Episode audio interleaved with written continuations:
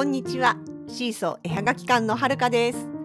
このポッドキャストでは私たちのものづくりの様子やイベントの裏話北海道暮らしのあれこれを中心に気ままにゆるーくお話ししています。エピソードへのご感想やご質問などはお気軽に各 SNS のコメントやメッセージでお寄せください。現在シーソー絵はがき館では Twitter、Facebook ページ、Instagram に公式アカウントがありますそれでは本日もどうぞお付き合いくださいませ。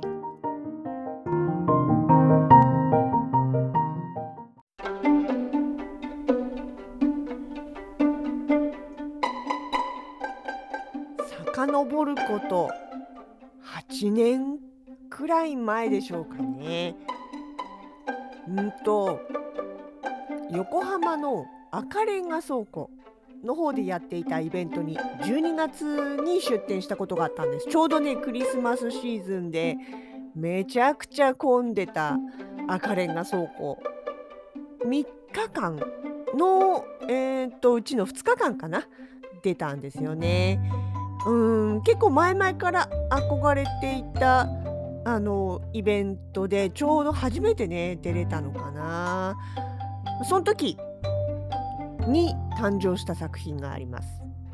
というのもその当時はまだうちのシーソー絵はがき館の作品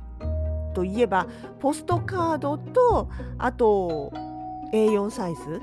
とあとはレターセットとかねまあそのミニメモとかそのくらいの感じだったんですよラインナップ的に。要は写真プラス、あまあまあ、紙物写真みたいな、ん？写真はもともと紙が多いか。でもそう、要はポストカードを起点とした、まあ、ステーショナリー群みたいな、そのくらいだったんですよね。ただ、まあ、やっぱり、うん、もうちょっとこう、なんかい、いろいろできないかなって思い始めていた時期でもあり、やっぱりね、あの、なんだろう。もっといろいろ楽しんでもらうためにはどうしたらいいかなとかね思ってた時期だったんですよ。でちょうどその、まあ、イベントの時にねちょっとついでに他のブースっていうかみんなはどんなものを作ってるんだろうと思ってくるっと回ったわけですよ。まああのいわゆるハンドメイドアート系のイベントだったので写真だけじゃなくてね本当にまあそれこそ物びれじゃないけどいろんなジャンルのあの作家さんが来ていたんですよね。でプラプラっと回って見てるうちに特に誰かのところを見たってわけじゃないんだけどふっと浮かんだイメージがあってそれが、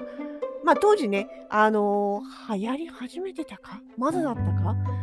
あまだだったかな？真四角な写真。インスタ？インスタまだ流行ってないか。インスタもうちょっと後だね。まあでもねちょうどその時にあれはね写真の人じゃなくてイラストの人だったと思うんだけどなんか真四角なねあのー、イラストをいっぱい並べてたそう壁に飾ってた人がいたんですよね。でそれを見た時にあなんか可愛いなと思ってでうちの写真真四角でなんかできないかなと思ったところから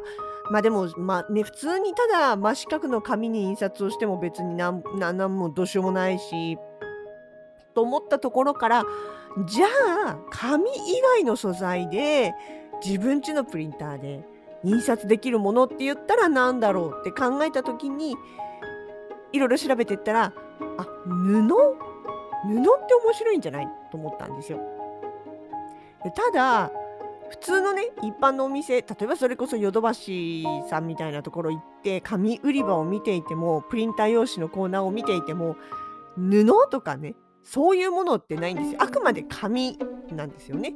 そのまあ、色合いだったり風合いだったりっていうのは違えどでも紙だったんですよ。じゃなくて私本当に布に印刷したかった。で最初はそのよくわからないからあのセントラルっつってね札幌の中では割と大きいステーショナリーの専門店があるんですけどそこ行ってあの油絵用のキャンバスの布とか買ってきてみたりしてだけどあのプリンターで印刷してもちゃんとインク乗らないんですよ。にじんじゃって。まあそれはそれでなんか面白かったんですけどね。もう完全に油絵みたいな感じでにじみというかボケというか出て。あれはもうどう見ても写真じゃないよね。っていうような仕上がりになって。まあそれはそれで面白かったけど。ただあの写真としての精細な部分というかね。そういうディティールはなくなっちゃったんで。いやこれは違うなと。じゃあどうしたらいいんだろうなと思っていろいろ調べていたらあったんですね。ちゃんとやっぱりねあの顔料インクで印刷できる布コットンっていうのが。でそこはもともとはスイスの会社。フォーレックスイメージングっていう、えスイスの方のまあそういうなんていうかな。印刷物じゃないか紙とかまあ印刷用紙っていうのかな。作ってる専門の会社さんでそれの日本法人がね千葉の方にあったんですね。でそこがまああの扱っている紙紙というかまあ紙じゃないんだけど紙の中にあったんですよ。コットン100%で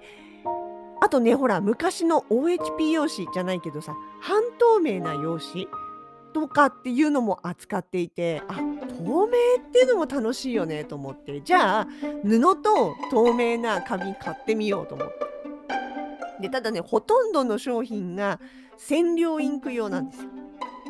要はプリンターのねインクの種類でうちは私のこだわりで顔料インクオンリー顔料インクじゃなきゃ絶対嫌だって 言ってたんでただ顔料インク対応の紙ってすごい少なかったんですよね。そこの専門店の中でもやっぱり大半が染料専用でごく一部に染料顔料両用っていうのがあって、ま、それだったら顔料も使えるからっていうことでね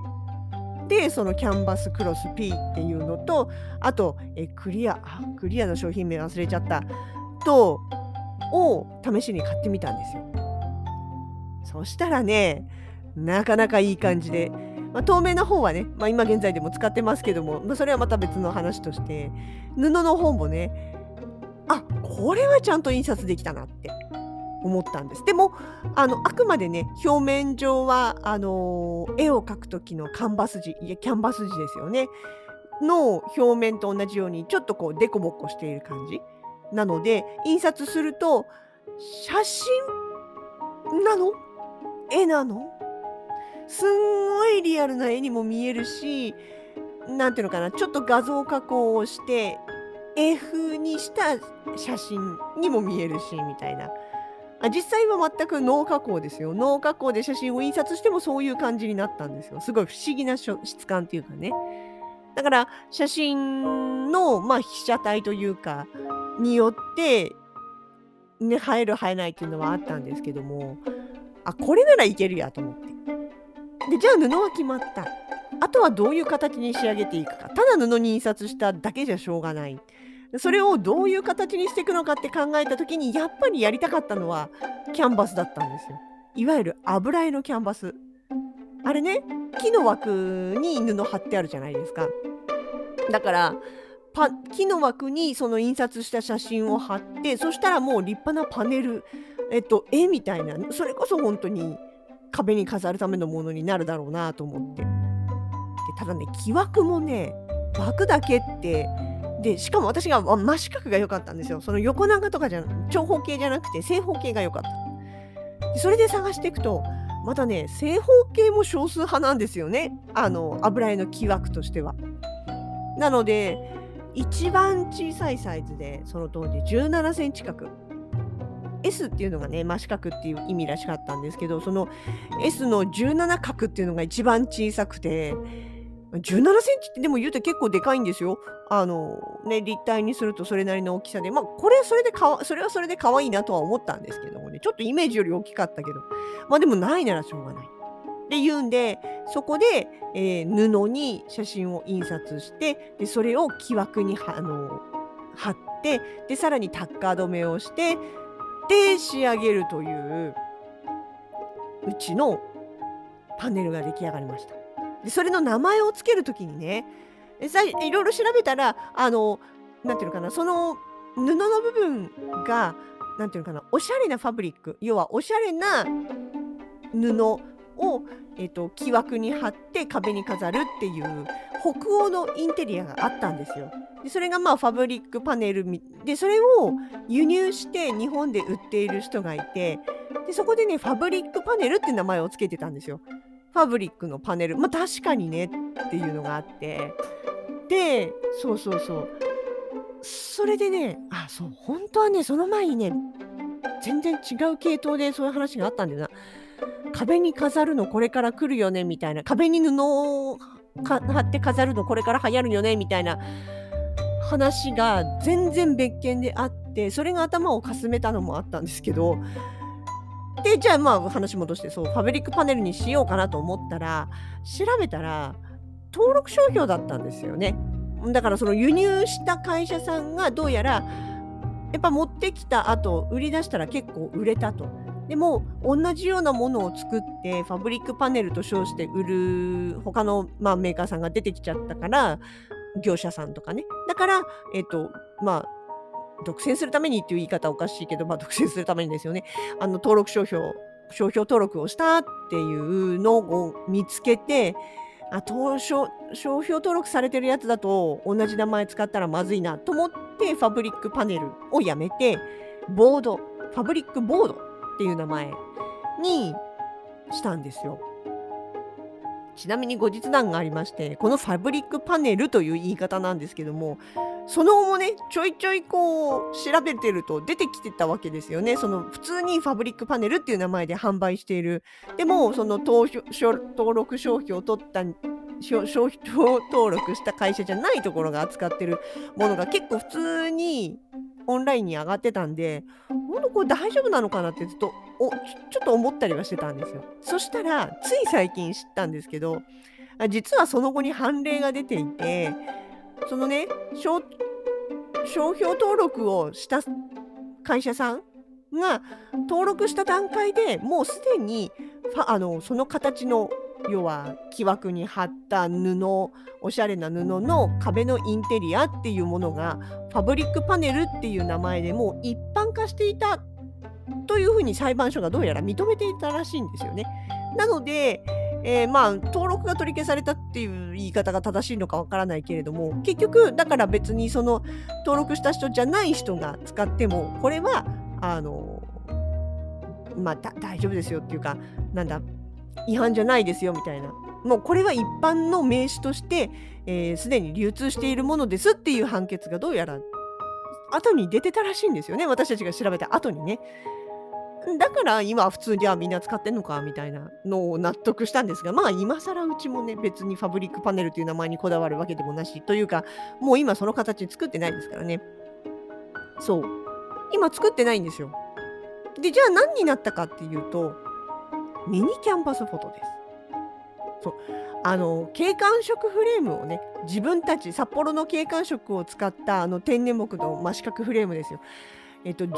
それこそ11センチ角のねそれの、えっと、中に入れる写真としてミニキャンバスフォトっていうのを作り始めたんです。でそれは木の板に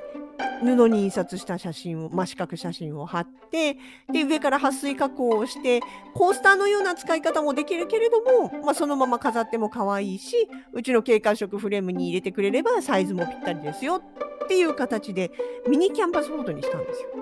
でまあその時に要はファブリックボードと呼んでいたものは1回作るのをまあほぼ実質的にはやめたんですよね。でね、このミニキャンバス歩道もね、またもう結構出してから時間経ってますけど、もう結構ね、地味に人気あるんですよ。まあ、なんだろう。手軽なのもあるのかもしれないんですよね。手軽なんだけども、やっぱ布に印刷してるその感じっていうのがちょっと物珍しいというか、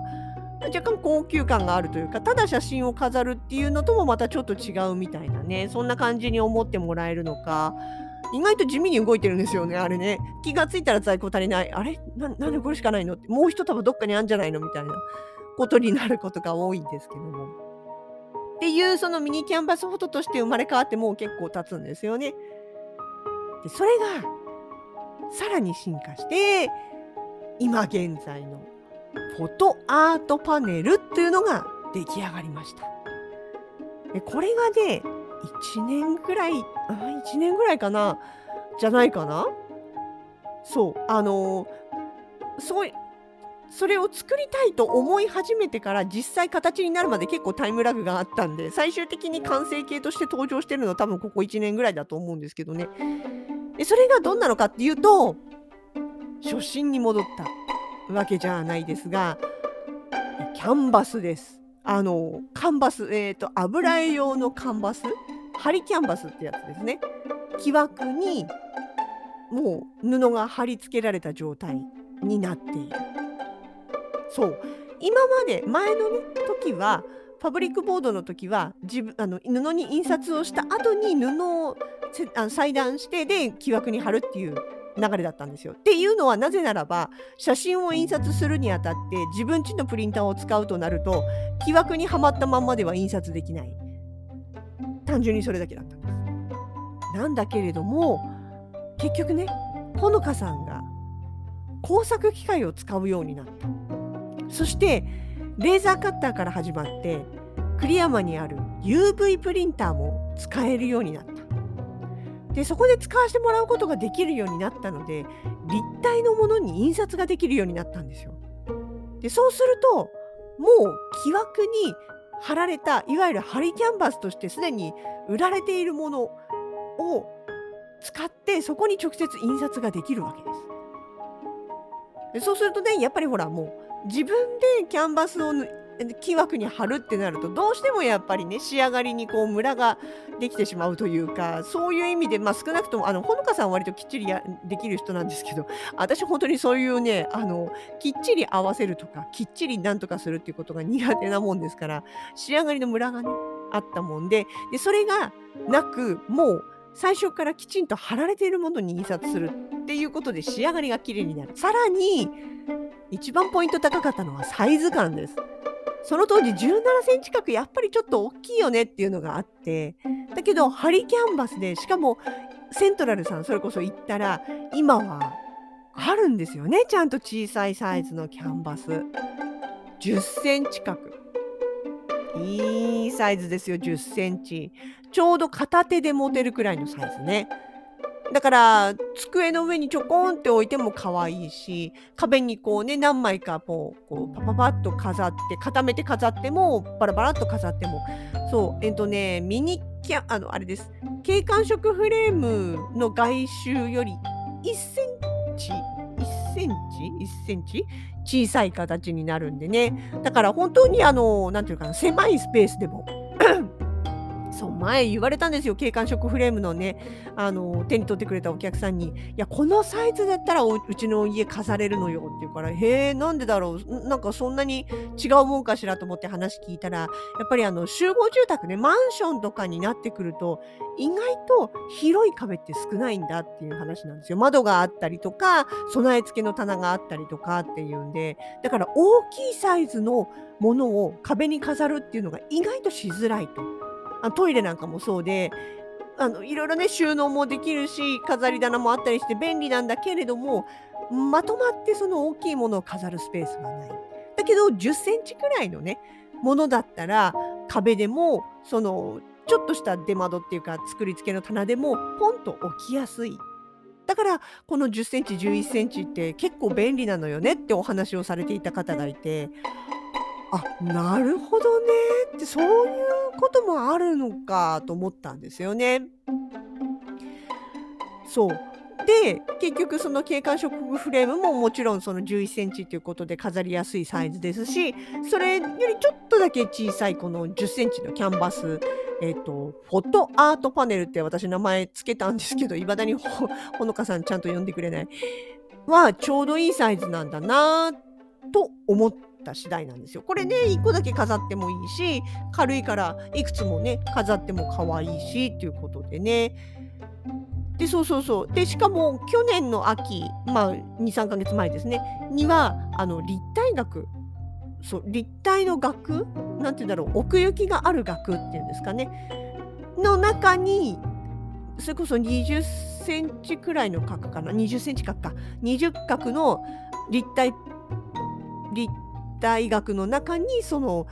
10センチ角のミニキャンバスあじゃないやフォトアートパネルを入れるとまたこれがなんかすごいアーティスティックな感じになっておしゃれなんですよね。っていうことでそういう見本を作ってみたんですけどねなかなかまあブースサイズとかの関係でというかイベントあんまりないからなあんまりお見せできてませんが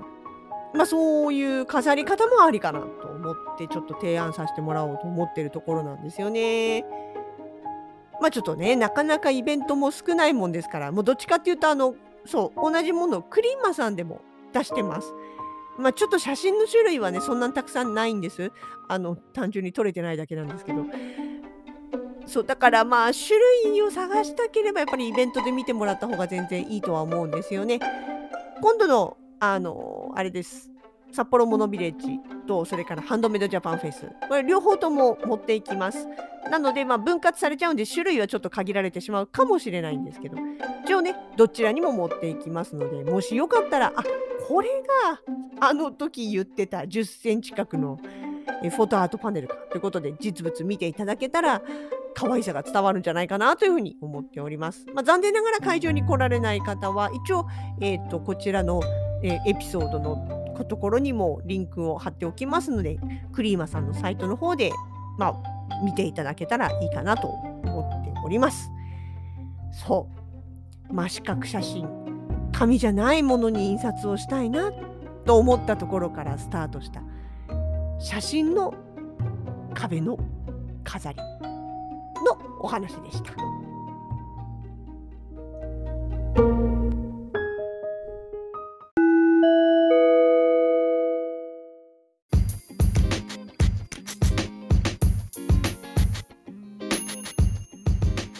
シーソー絵はがき館直近のイベント出店情報です。